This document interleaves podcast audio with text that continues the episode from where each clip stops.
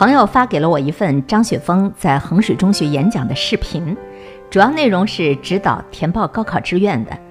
在视频中，张雪峰一如以往的风格，妙语连珠，深入浅出，把如何选择学校和专业用说相声的方式给大家讲解，引来现场师生的一阵阵掌声。在演讲中，张雪峰说的一段话让人特别有感触。他说：“如果孩子不想读书，你就带他去四个地方。”第一个是汽车客运站，第二个是火车站，第三是高铁站，第四是飞机场。你在长途汽车站看看那些挤大巴车的人穿什么衣服、说什么话、抽什么烟、是什么样的素质，然后再到火车站去看看，再到高铁站看看，再到机场看看，然后你就想，你自己未来想成为哪一类人？我觉得他比喻说的好形象。我们当然首先要承认，不管是贫穷还是富有，人跟人之间首先是平等的。但是那样的平等是法律意义上的人人平等，是人格上的互相平等。实际上，从生活的品质上来说，人确实是分了三六九等的。过年因为买一张火车票而要大半夜的排队，甚至不得不辗转千里骑摩托车返乡的人。跟坐着高铁、飞机穿梭于全国甚至世界各地的人过的日子，能是平等一样的吗？不一样的。而影响我们过上不同日子的重要因素之一，就是读书。当然了，肯定会有杠精来跟我抬杠，说谁谁谁就没上过大学，照样经常坐飞机，甚至人家有私人飞机。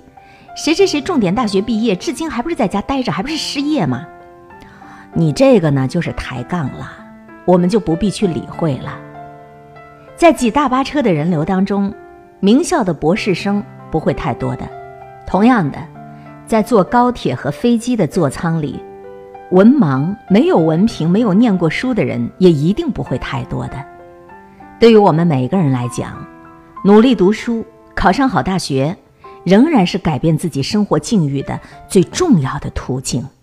河南曾经有一位农民工，在河南省实验中学暑假期间施工的时候，写在教室黑板上有一番寄语。这位农民工在这个实验中学的黑板上写下：“不奋斗，你的才华如何配上你的韧性？不奋斗，你的脚步如何赶得上父母老去的速度？不奋斗，世界那么大，你靠什么去看一看？”努力读书，考上好大学，这仍然是我们许许多多人改变自己生活境遇的最重要的途径。这个道理其实很多人都懂，也都有切身的体会。一个人老去的时候，最痛苦的事情不是失败，而是我本来可以。每个人心里都有一片海，自己不扬帆，没有人帮你起航，只有拼出来的成功，没有等出来的辉煌。像那样的一位农民工。在做工之间休息的时候，从朋友圈看到了这一段文字，回忆起了自己年少求学的岁月，同时又想念着家中读初中的儿子，有感而发。他在黑板上写下这段话，也是想激励城里的孩子不负美好时光，这是他的肺腑之言呐。我们也曾看到过这样的新闻，说临水县某一小学六年级的学生明明。连续三天没有完成作业，被班主任老师打电话告知了家长。在明明第二天没有完成作业的时候，他曾经向父亲保证，一定完成作业，没有完成就回家挑粪。结果第三天他的作业还是没有完成。明明没有想到他父亲真认真了，在周末就带他回了乡下的老家，接受了一次苦难教育，让他挑粪。整个上午，明明挑着装有三四十斤重粪水的粪桶。往三百米远的玉米地里走了七八趟，即使中间明明很痛苦的流着眼泪向父亲保证：“饶了我，我下次再也不敢不完成作业了。”可父亲也一直坚持：“你不要向我流眼泪，你这个眼泪现在对我来说没有用。”走。一上午的挑粪教育结束之后，明明就向父亲保证提高学习成绩，并且定下了期中考试的目标。而且明明还写了一篇作文《难忘的一天》，这其中这样写道：“我起初还以为帮父亲挑粪是一件非常容易的事情，等我手接到粪桶，我才知道是多么不容易。我用尽了全力才站起来，我每走一步都非常的困难。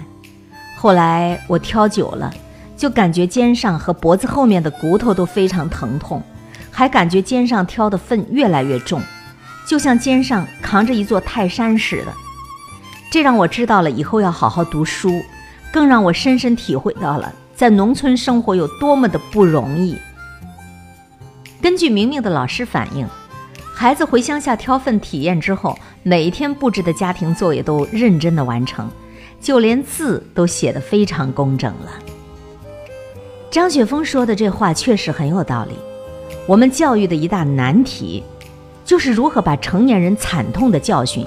告诉给下一代，并且让他们相信。记得有一位家庭环境特别艰难，不得不经常帮助多病的父母干农活的高考状元说过：“跟在地里头干农活相比，能够坐在教室里读书，那是最幸福的事情。”也许这样的生活感悟，使得他更加的珍惜学习，最后取得了优异的成绩。有一句话说得好啊，现在中国有一个可怕的现象，就是全民富二代。不管家庭条件是穷也好，富也好，都在富养孩子。